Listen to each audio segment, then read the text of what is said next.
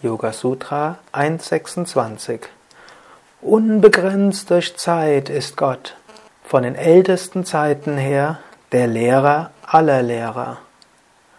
Gott, Ishvara, ist unbegrenzt. Er war, ist und wird sein. Er ist der Lehrer aller Lehrer. Alle spirituellen Meister bekommen letztlich ihr Wissen und ihre Inspiration aus Gott heraus. Daher kannst du dich jederzeit auch an Gott wenden. Bis zum gewissen Grade kannst du auch von physischen Meistern lernen, auch von deinem Yogalehrer, der vielleicht um die Ecke wohnt.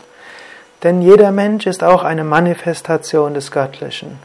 Große Meister wie Swami Shivananda, Swami Vishnadevananda führen von einer anderen Ebene aus. Aber Gott ist immer gegenwärtig. Du kannst dich immer an Gott wenden und du kannst immer von Gott Führung erfahren.